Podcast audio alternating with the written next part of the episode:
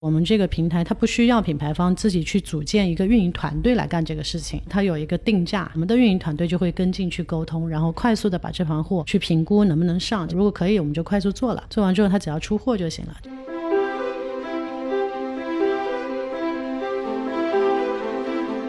原来你开店要成为一个店主，不管是线下还是线上，它的门槛其实都挺高的。那我们在做的事情是把这个门槛急剧降低了，你就可以快速的在线上开始做生意，能够赚到生意的收入和钱。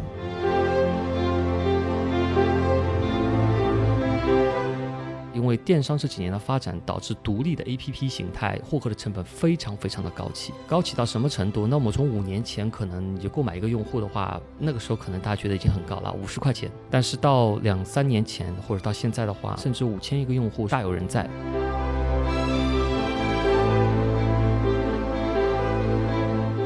我们相信我们自己在成就他人完之后，一定能成就我们自己。所以的话，整个团队也是非常兴奋这个价值观的。有一群这样志同道合的人，很拼搏在做这件事情。这个我觉得是从我们创立到现在一直都没有变的，未来也不会变的一个最重要的这个点。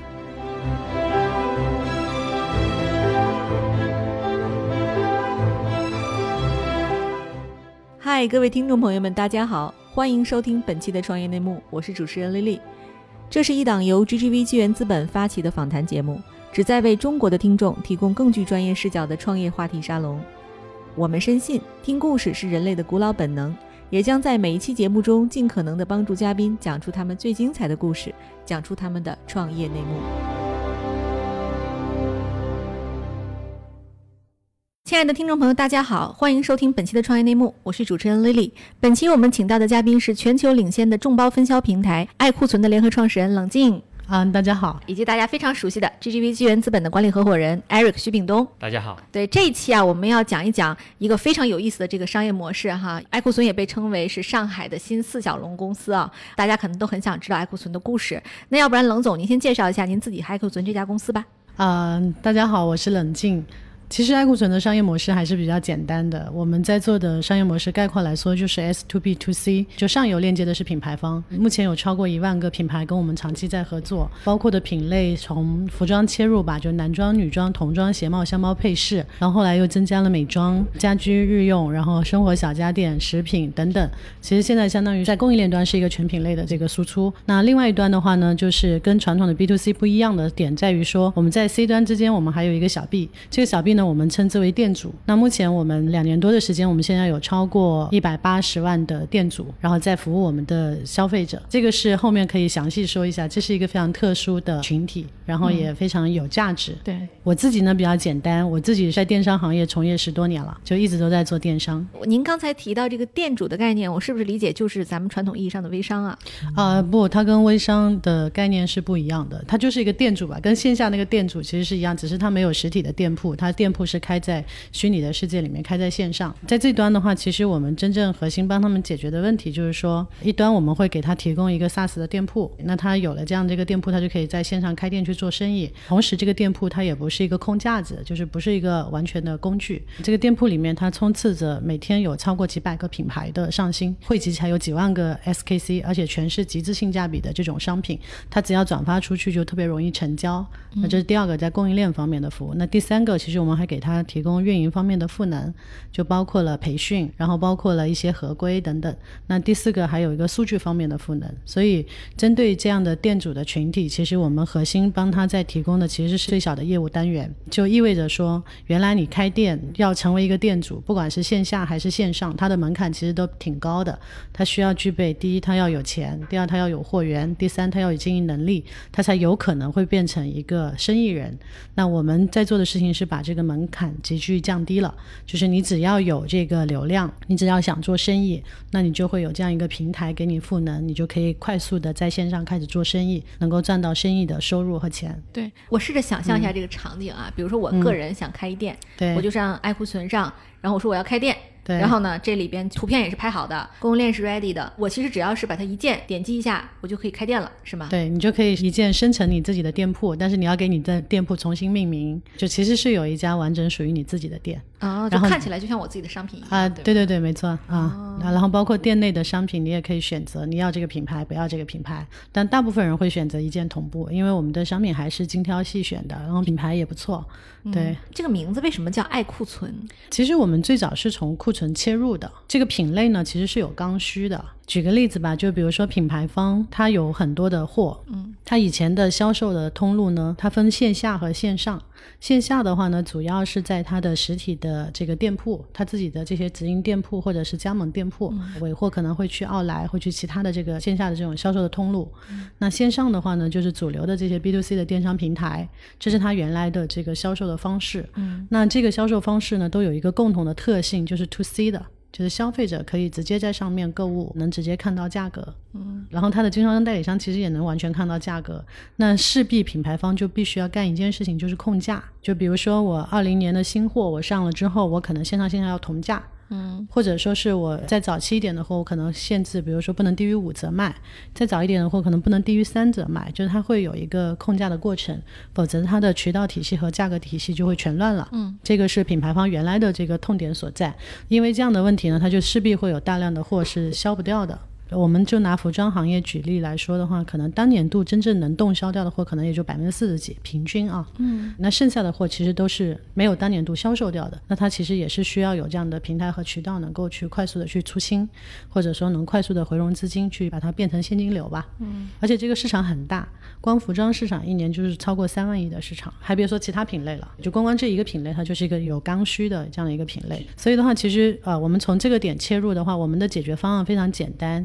就是我们帮品牌方，假设他剩下一百万件货，那我们可能有十万个人同时帮他卖，这十万个人就是我刚刚说的店主，十万个人每个人可能只卖出去十件，那 total 加起来有一百万件。这个规模是很高的。我们到目前为止，去年年底我们统计了一下，我们卖了超过一亿件衣服。到现在我初步算了一下，我们应该已经销售超过两亿件商品了。对，是什么概念？两亿件就等于北上广 深这个一线城市人手买了一件，对吧？对，就是这个规模是 OK 的，这是第一个点。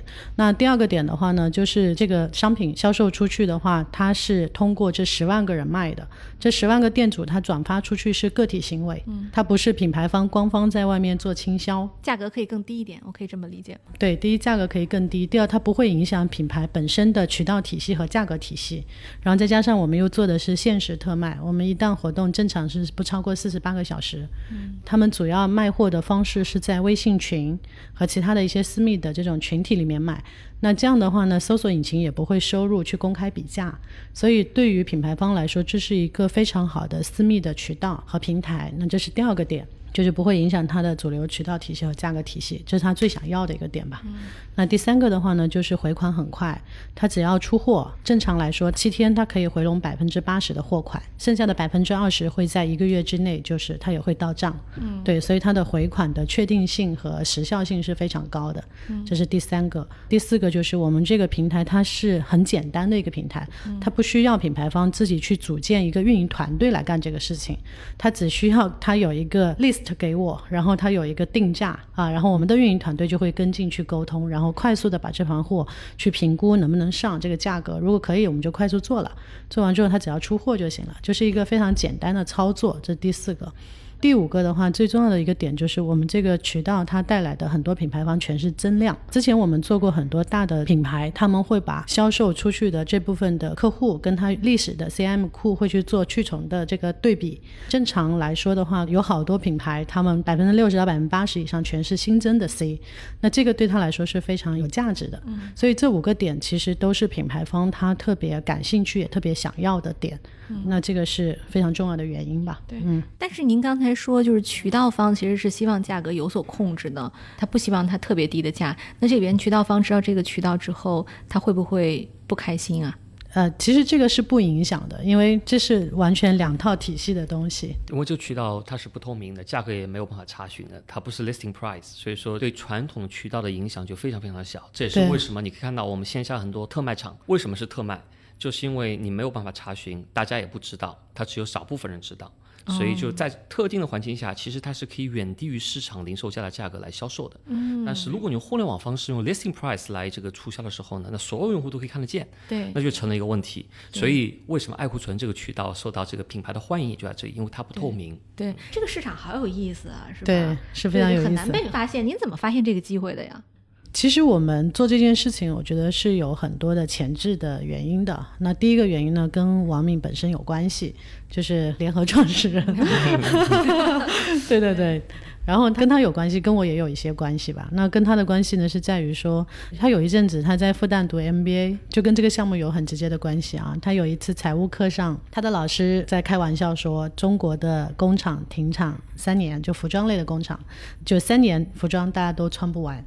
啊，所以他就觉得很好奇啊，为什么？然后他回来问我说：“哎，这个市场真的是这样吗？”然后我跟他说：“我说可能情况会比这个更严重，因为他说的可能还是现货库存。”啊，就我们如果把库存理解成就是更狭义的，就是已经生产出来没有销售出去的货，就叫现货嘛，对吧？还有非常多的过剩的产能啊，剩余的原料等等。那这个其实市场是非常非常大的。他就觉得很奇怪，他说：“那为什么在中国没有一家这样的大规模的公司在做这件事情呢？”然后他就去调研，然后他把他的研究生的那个报告，就是毕业论文，他也做了这个主题，就关于这个中国服装的这个去库存的方向。然后当时去调研了美国市场，其实美国有好多这样的这个公司，有三家上市公司，还有一堆没有上市的公司。那三家上市公司市值加起来超过一千亿美金，啊，最大的一家是 TJ Maxx，那一家公司的市值大概在七百亿美金左右，呃，线下只开了四千多家门店，啊，线上的占比很低，不到百分之一的这个点。那跟它历史发展的原因有关系，也跟电商在美国的这个渗透率也有关系。他就觉得很奇怪，说那在美国可以做的这么好，为什么中国市场就没有一家这样的公司？那我们就觉得说，哎，可能会是一个比较大的机会。所以这个项目最开始从线下开始做了一年多，后来才开始做线上的，就跟这个过程有关系吧。另外一个点来说呢，其实从我自己的从业经历的角度来说，我其实也有一些点上面，我觉得是是很无奈的，因为作为电商人来说，当时。啊，有很多品牌找我，就是希望能够帮他们把货一次性的出清掉。嗯，但那个时候我其实挺无能为力的。有几个例子是我自己到现在印象都非常深刻的。当时有一个美妆类的品牌，然后找我，他手上大概剩一百五十万支的货。然后保质期大概剩一年左右，然后希望说，哎，我有没有渠道帮他把这个货出掉？那后来我问了一大圈，那基本上是没有办法的。后来又有身边的朋友就是做巧克力的，货还在保税，是一个国外的巧克力品牌，然后当时也是要出货吧，然后也是没有办法帮他出。就中国市场是一个很大的市场，其实应该有一些人可以批量的去做一些这样的事情，可以通过模式的创新，或者说通过这个供应链的改善，或者说通过效率的提升，然后让真正的有需求的消费者可以用最少的钱买到最高性价比的货。这个是我们过程当中发现的一些情况吧，所以做这件事情就是其实是有很多情怀在的，就是有很多初心在的，希望说通过我们的努力，通过模式的创新，真的能够让最终端的消费者用最少的钱买到最高性价比的货。对，听起来这个项目相当有企业社会价值哈。它一方面帮想卖货的人找到了货，用户呢又可以用很低的价格买到性价比很高的产品，然后对于品牌方来讲，它也不至于造成环境的污染浪费啊，就一举三得。那我就问回来，就是 Eric，您怎么发现这样一个机会的呢？呃，这是一个和刚才冷总有点呼应的一个话题啊。其实去美国，每次我都会发现，在一些大的城市、非常繁华的地段，你会发现 TJ Max。啊，类似的店，呃，很小的门面，但进去的话，一般面积都是很大的，基本上三百到一千平米，里面卖的各种高端的，比如说是 Michael Kors 啊，就美国的品牌，对吧？啊，当然不会有 Chanel 这种牌子，但是基本上我们叫二线的奢侈品，基本上你都可以发现轻奢，而且价格极其的便宜，让你感觉就是说，哪怕是假的，你都觉得愿意把它买下来。中国游客攻占了那 TJ Maxx，绝对是，绝对是。就你想想看，你很难想象在曼哈顿你能找到像这样的店啊，它店租是极其的高昂的啊，这是第一点。第二的话就是我们其实，在找到这爱库存之前，我们当时看了一波这个新的流量和新的业态。其实刚刚任总说那个现象非常普遍啊，因为电商这几年的发展导致独立的 APP 形态或者说基于大平台的这个销售的渠道，它的成本获客的成本非常非常的高企，高企到什么程度？那我们从五年前可能你就购买一个用户的话，那个时候可能大家觉得已经很高了，五十块钱。一个购买用户。但是到两三年前或者到现在的话，那一千、两千、三千甚至五千一个用户是大有人在，在不同的行业啊。所以你要知道，这就出现了任总刚说的那个问题啊。一方面，很多的渠道想卖货，他可能甚至就是想低价的卖掉，但是他这批货卖的钱还不够去买用户的。另外一方面呢，用户呢想买便宜的货，但是用户他找不到这些线下便宜的渠道。以前有句话叫“中国是我们叫 channel is king”，就是说中国渠道为王。即使出现了互联网以后，其实这里面的渠道的这个成分还是没有就完全的被就拉直，或者说就端到端。所以当时就顺着这两波，一个就是说我们看了一个是尾货的市场，另外的话就是看新型流量业态，当时就找到了这个爱库存。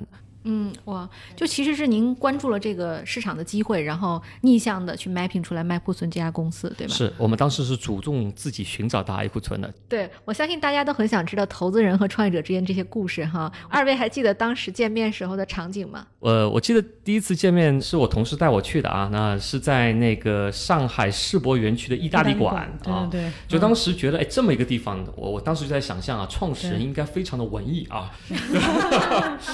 呃，因为这个地方很不平凡，很多上海人在在那里有记忆啊。然后另外的话，它又是个意大利馆，那本身就是文艺气息非常重的。世博或者是我还恰巧还去过意大利馆。第二的话就是，当时进入办公室以后，我就发现办公室格局是挺特别的，不像一个初期的创业公司。我记得第一次见到这个王总和冷总的时候啊，说实话，其实这个公司当时融资已经到了一个阶段了。我们当时呢坐下的时候呢，我是觉得，呃，对方其实对这个在建新的投资人这件事情已经不是很热衷。哦，没有没有。当时那个时点上啊，当时那个时点上，呃，就是在当时那个时点上啊，能够想到这么个点子去创业，而且在一年左右的时间内把公司业务流水量从零。做到那个时点上已经是小几个亿了啊，我们是认为是非常非常不容易的。你可以说是公司的这块业务线上是发展的是顺风顺水，我们觉得在商业模式上完全符合我们当时对这个市场的一个预期，就是我们认为一个流量已经到了一个就是相对的高点，用户其实对就像你说的性价比高的产品是趋之若鹜，但是品牌方或者说这个渠道方又苦于找不到好的这个渠道。就是那个点上，其实我们是觉得，哎，应该这家公司会有机会能出来。当然，我们后面的沟通过程中，其实任总和王总，其实他们最后还是很专业、很热情的啊，就是而且最后也接纳了 GGV 啊。就这点上，我觉得我们大家双方是有一个找到了一个契合点的，因为我们 GGV 的对这个细分领域的一个认知和我们的一个看法，和其实创始人包括任总和王总在内，我们两方是其实极度的契合的。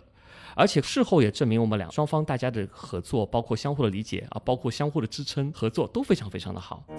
嗨，各位小伙伴，告诉你一件很重要的事情：创业内幕的听众群已经开通喽。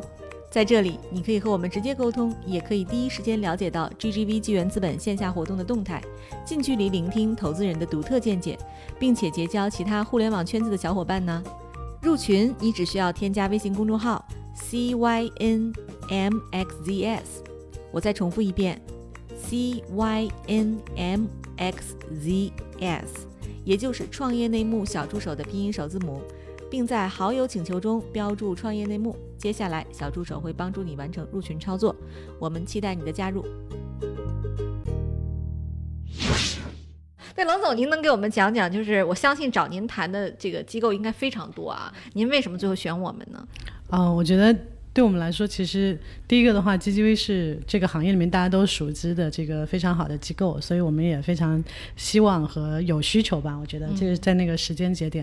然后第二个的话呢，是团队，我觉得大家对于这个行业是有理解的。啊，这个是一个非常重要的点，对，因为后续就是吸引一个投资人进来，那后续其实还有很长的时间，大家需要打交道的，对，对，所以这是非常关键的，就是我们其实也挺看的，就是这个团队是谁，然后因为后续要频繁的沟通嘛，嗯，对，所以当时几个小时沟通下来，我们觉得说，哎。非常好，就是对这个行业有理解，然后对于很多这个互联网包括电商的一些新兴的东西是非常有自己独到的见解的嗯啊。那我觉得，哎，这个契合度很高。对，哎，对，那我我其实想问关于您个人的一个问题啊。其实您做了十几年的电商的从业者，然后呢，到现在创建并且管理一家有近两百万店主的一个电商公司，您怎么看自己身份的这种变化？嗯，我觉得其实我们的不变的地方是一直都没有变过的，就是创业这件事情的就是初心吧。我觉得这个是一直到现在都没有变过的。一方面，我们希望团队我们用我们自己的能力，能够帮助很多的品牌方真正的把库存变成现金流。这个是一端。另外一端的话，我们通过我们的努力，能解决很多店主的就业的问题，这是我们非常自豪和骄傲的。嗯然后同时，真正终端的消费者又因为这个模式的创新、效率的提升，能够用最少的钱买到最高性价比的货。我觉得在整个链路上面来说，每一方都是受益的。这个事情是我们非常看重的点，就是说，我们公司的企业文化非常简单，就是成就他人。我们相信我们自己在成就他人完之后，一定能成就我们自己。所以的话，整个团队也是非常兴奋这个价值观的。所以有一群这样志同道合的人，很拼搏在做这件事情。这个我觉得是从我们创立到现在一直都没有变的，未来也不会变的一个最重要的这个点。那变化呢，其实是有非常大的变化的，因为我们这个商业模式它一直在迭代。这个迭代呢，其实也跟我们要成就店主的初心也有关系。那我们最开始的商业模式，可能更多的就是代购模式，就是我们有很多小 B，那他通过我们这里，然后把货卖给他的这个 C，因为那时候我们也非常小，没有能力去服务更多的人，所以最开始的第一段的时候，我们是把货直接发给小 B 的。然后我们的店主他再分发给他的 C，这里面其实有二次物流的，这个效率其实是很低的。但是那个时候也没有办法，因为刚刚开始嘛。但是很快我们就发现，我们的店主他的家里面，因为他很多是在家里面做这件事情的，他每天的工作十几个小时，绝大部分的时间都在发货了。就是他没有办法去做更多销售的事情，所以那时候我们就觉得，哎，这个必须要帮他解决。这个如果不解决，他根本就做不大。然后他也太苦了，这个活。这是第一个阶段。然后第二个阶段呢，就是那我们就快速的就去开发产品，去迭代，去帮他解决。那我们就给了他一个他自己的这个虚拟店铺，然后呢，他就可以帮他的 C 在我们平台下单了。然后品牌方就直接把货发给他的消费者了。嗯，对，这里面呢，一个方面是他增加了对我们的信任，第二个方面呢是他确实他那个效率已经没有办法了，所以到第二个阶段，然后马上没过几个月又发现问题了，他们绝大部分的时间都被占用在他每天去微信里收款，然后去帮那些他的 C 来我们平台下单，就是他每天就干这个事情，收款、对账、代下单，然后这个效率也是很低的，然后很快他又发现说。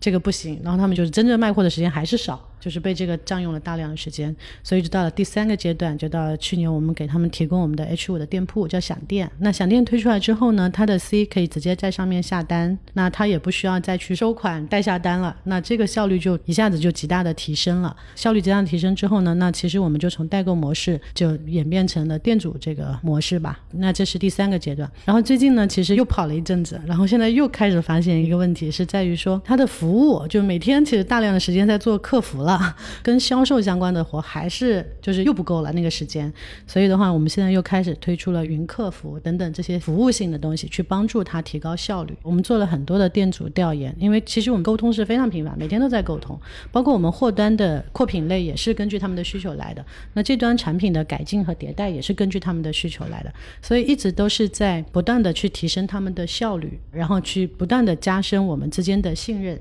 对，那这样的过程就是这。两三年下来的话，其实就演变到了今天这个方式。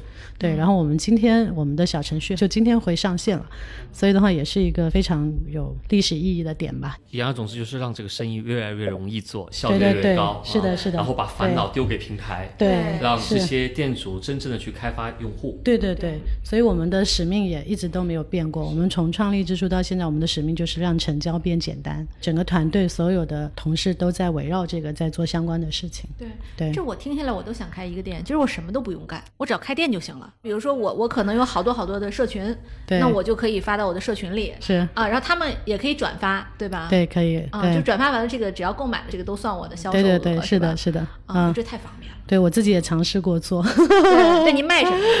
我就卖我们平台的商品啊，就是我们那时候刚上线，我就在测试，哎，我这个店铺的整个的这个体验，对吧？然后那个感觉，就作为一个店主，他遇到的痛点和难点会是什么？所以我每天就干最简单的事情，就挑几个品牌发到我的朋友圈。啊，那正常的店主他们会建群的，是我这是业余的嘛，所以我就我我一直以为是发给股东看的。股东福利。对，所以就有两个月吧，就是骚扰过我朋友圈的朋友。但是做完测试，我觉得效果是非常好，我也非常认可的。原因是我做的第一个月，我就是每天发几个品牌，然后在朋友圈里面，然后我就不管他了，因为我每天很忙，我就每天早上发。第一个月是做了十一万的销售额啊，我从来没有在朋友圈卖过货啊，也也也没有做过这个事情。然后到第二个月，我就做了二十四万多的销售额。哎，这怎么开店？对我，我赶紧，我赶紧去开一个，对吧？对。然后到第三个月，我就没有继续做，因为我这个链路测试的差不多了嘛。然后我也觉得我这个好像会上瘾，我不能把这个作为我的主业，还是应该好好管公司。对。所以，然后因为再往上做的话，他可能就要建群啊，这个什么。然后到第三个月我没有做的时候，还有一堆人私信我：“哎，你那个店呢？”就是非常有意思的一个事情，其实还是挺有成。就感的一个事情嘛。对，嗯，我觉得这个事儿，Eric 听起来就是二线到这个十八线城市都有需求，对不对？特别是二到三线的城市，因为他其实对品牌是有概念的，这更下沉，他对品牌没有感觉。对，但是那个二三线城市的这个人民，他们对买有品牌的东西，然后价格又合理这件事儿的诉求相当的旺盛。您这平台上用户画像是什么样的？我们其实还挺多元化的，对，最开始的时候可能是一波专业的做代购的人，对，然后后来就是多了很多宝妈，然后现在其实多了非常多的从业者，它是一个非常社会化的一个画像了，对，对，嗯，对，我的一个朋友，他是这个某一家上市公司的 CMO，他前两天开始在朋友圈卖内衣了，嗯，对，然后我觉得这个里边就是他卖的时候，他反复都都强调说，我就是发，你们大家也别嫌烦，烦就把我的朋友圈屏蔽掉。啊啊！因为他其实他，我觉得他也不缺钱啊，因为其实整个职位和收入都不错。他说，但是人不应该为挣钱而羞耻。嗯，哎，就他这句话说的非常好。嗯，就是无论什么人，就是你自己有社交圈有需求。然后大家又能通过你买到真的好东西，那为什么不呢？其实它是真的可以帮到朋友的，因为它确实性价比非常高，所以很多就是我们店主他们很多都说，他们其实因为做这个事情结交了很多好的朋友。嗯，对，因为大家都会通过它，然后买到真正高性价比的商品。我们正常大概在一到两折左右。哇，对对对，太便宜，所以是很有说服力。对呀，啊，性价比是很高。对，你想想，如果是个童装一到两个，那得多便宜。对对对，对吧？你盖不这两天要退出中国了，我看那个店里都挤爆了。我们有。啊，有是吧？对，很很快上线，我得关注一下啊。就，怎么能够找到我们爱库存的这些渠道呀？就是货我在哪里能看到？我们是这样子的，就是它 C 端的消费者只能通过店主买，这个是我们成立之初，我们跟其他人很不一样的地方在于说，我们是赋能店主的。嗯，对，所以的话就是 C 端的消费者，我们会推荐给这个店主去服务。嗯啊，然后店主自己也会拓展很多他的 C 端的消费者，他去服务。对，我就想问问您啊，就是您看某些大品牌，他宁愿销毁积压的商品，也不愿意降低价格，就是像去年有一个比较大的事件嘛，就是那个 Burberry，它其实二零一七年到二零一八年的财年，它一共销毁了价值两千八百六十万英镑的库存啊，就这样它也不愿意降价卖。嗯，对我很想知道，就针对品牌方对自身形象啊和价格体系的担心啊，就是您是怎么说服这些品牌方解决这个问题的？呃，我觉得奢侈品是另外一个商业逻辑，对对吧？它跟大众消费品牌不一样，嗯，它有它自己这个定价的这个点，就是它生存。它的利润的这个点，一般的，我觉得大众的品牌其实，因为每一个做品牌的人对自己生产出来的商品都像自己的宝贝一样的，都是非常不舍得的。只要它还能够销售，它还能到 C 端的消费者手里，我觉得正常的人不会选择说我去把它销毁的，因为一个方面的话，确实这件事情很不环保；第二个的话，从成本和收益的角度来说，这也是不太成立的，除非是被逼到没办法了，对吧？放在那里还有仓库的租金各方面的成本本考虑，他才。会去做，这是下下策了。对，只要有通路和方式，他一定会首选的。所以品牌方其实不存在说他一定卖不掉的他要去销毁这样一个逻辑在吧？对，就像其实您上面的这个店主啊，他愿意在爱库存上开店卖东西，是因为他源源不断的有品牌的货源。所以供应链对您来讲是一个非常大的挑战。就我很想知道您是怎么解决如此庞大的供应链问题的，同时呢又如何确保？品控是标准的。嗯，其实这个商业模式非常重要的点，第一个是在货端，第二个的话就是这个货它必须要不断的去循环起来，因为它有一个特性，就跟传统电商正好完全不一样的点在于说，传统电商可能更多它是货不动，人要不断动起来。就是你可以把它理解成它是一个 shopping mall，那货都在里面。那每天要做的事情是不同的人到不同的楼层、不同的专柜去买货。那接着 Eric 刚刚说的，就是现在人动的流量成本已经是居高不下了，所以现在再出一个所谓的中心化的 B to C 平台，我认为是难度那是。那是 非常非常非常非常大的一个可能性了。对，那另外一个方面的话呢，就是我们的正好不一样的点在于说，它是人不动的。比如说这个小 B 他的这个朋友圈，嗯，或者说这个群五百个人，他今天是这五百个人，明天还是这五百个人，对吧？就跟 Seven Eleven 它的服务半径是一样的。比如一家 Seven Eleven 的店，它服务方圆五百米范围之内的人，它是一样的。就是那他每天要做的事情，就是他的商品必须要不断的动起来，就是品牌 SKC 不断的要滚动。对，然后我们做的是限时特卖，所以每天可以有不断的品牌的上新，就是它要不断的上新，然后商品的丰富度要足够，嗯啊，那这样的话才有可能说它是人不动货动起来。对，那货动的成本其实它是信息流，对吧？不管是图文还是说视频，还是说直播，它其实都是信息流。那信息流动的成本肯定比人动的成本要要要要低很多。对，所以这里面有一个非常大的特性是这个。然后第二个特性呢，其实还是基于推荐。因为原来的 B to C 的那块，它可能更多要基于你的搜索，就是你要脑子里有这个东西，你去搜，然后你才能买。对吧？这个是一个非常重要的，其实就跟头条跟百度的这个区别很相似。是，对。我补充一下，这个其实商品本身就是，你看简单看这个图片和文字，其实就是个内容。对。它其实是个内容分发的过程。对。这个内容的分发的模式，它是去中心化的。对啊，它其实非对称的，所以它解决了长尾 SQ。没错。呃，如果很多电商平台卖的是爆款逻辑的话，啊，但是我们这个其实就可以做长尾的分发。对。也结合很多的商品，它其实在呃有去库存的需求，或者说这个临时促销的这个需求。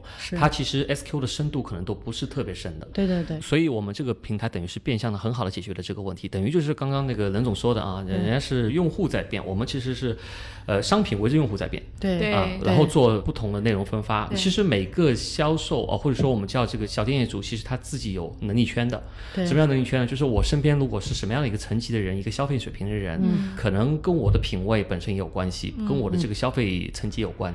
所以其实平台是可以根据你的销量、历史销量来算出来你什么样的产品可能适合你。嗯啊，做不停的这个就迭代，然后来做这个分销。对对对，我其实理解投这个逻辑，某种意义上跟您投。实惠团非常像，比如实惠团，它是一个地理半径里的货变人不变，然后呢，这个咱们爱库存其实是社交半径里的。货变人不变，是对吧？啊，是他们其实都有一种众包平台的概念在里面啊。这个是平台与这个从业者之间的关系，它是相互依存的关系。对，所以平台凭什么能够把这些从业者牢牢的抓住？除了供应链，还有服务，对吧？然后我还不抢你的地盘。其实刚才任总讲的很多东西里面，其实都贯穿了这些主题思想。为什么有一代、二代、三代、四代、五代？那在其中有一些就是说，哎，我不跟你抢地盘，我要服务好你，然后我还要把商品给构建好。其实它的壁垒最终是越来越高的啊。对，那您还记得您第一批的这个商户是怎么找到他们的吗？呃，你指的是货单还是呃商户端？商户商户端其实特别简单，因为刚刚说就是在做线上之前做了一段时间线下。啊，然后在线下的时候，其实就有那个本来在做这个事情的人会到店铺来，所以的话就认识了一波，就是原来以代购为生的这样一群人。那后来很快我们就变成仓库去拨货，主要是种子用户是这样一群人吧？对对对对。那您还记得您平台上的第一个大品牌跟您合作的是哪家吗？呃，我们品牌其实都还可以的，因为我们最开始上线的时候呢，主要是上海这边的品牌居多。那因为上海本身就品牌非常多嘛，国际品牌和国内品牌都很多。那第一波呃合作比较深度的品牌，像比如说之前的 Lily，然后拉夏贝尔，然后劲霸，对，然后 Oasis 等等啊，就是其实还是有不少品牌的。对对，就是轻时尚的那些品牌。啊，对对对啊。我那我就问问您关于这个团队的事情吧。其实我知道，就是您团队。里其实最开始就只有十七个人，嗯，到今天已经有多少人？我们现在有两千多人了，对，那两千多人其实已经扩大了好多倍啊。但阿里巴巴其实它有当年的十八罗汉嘛，嗯，这十八个人一直跟到阿里巴巴上市，现在很多还在公司服役。嗯，您这十七罗汉现在还在吗？都在公司的，但是岗位职责就是不是都是高管啊？就是这个，我觉得团队其实是非常适应的，就是这种变化。因为我们其实内部也一直在强调，就是不断的去拥抱不同的变化。那还有很多是在一线做客服的，或者一线做 SV 店主服务的。对，还有一些是在做商品的，在跟货端打交道的等等啊，就是还是有很多这些团队的人一直都在，而且对于这件事情的正能量一直都是满满的。对，嗯，对，您在这个公司上量过程里遇到的最大的坑是什么？呃，其实创业过程当中，我觉得我们其实有一个非常重要的时间节点，是在于说对组织这块的认识吧。因为这件事情呢，它其实是一个需要组织能力很强的才能够去做的事情。因为包括你看，比如说我们需要大量的人，对吧？然后组织能力要非常强。那对于企业文化和价值观，对于共同的管理语言，对于我们的整个公司的这个职级序列，对吧？包括了就是我们怎么样定战略，我们怎么样出策略，我们怎么样做规划，我们怎么样去定执行等等的这一系列的这套跟组织相关的东西，其实一直是我们非常大的挑战。所以。在这块的话呢，我们其实去年到今年，我们一直在这方面做了非常大的投入和重视，所以你可以看到现在的这个团队精气神也非常好，大家整个的这个拼搏程度也非常高。其实跟对组织这块的组织能力的构建，然后打造跟凝聚都有直接的关系。所以我觉得，其实创业过程当中最大的挑战不是说在于说商业模式，最大的挑战其实在于说你的组织能力怎么能够把这件事情给执行出来、做出来。这是最大的挑战，所以对于我们来说，其实也是一样的，就是不断的学习、成长、摸索，然后沉淀，有这样一个过程。各位亲爱的小伙伴，你知道吗？除了创业内幕之外，我们还出品了一档英文播客《Evolving for the Next Billion》，由 GGV 纪元资本的管理合伙人童世豪和市场经理 Rita 杨主持。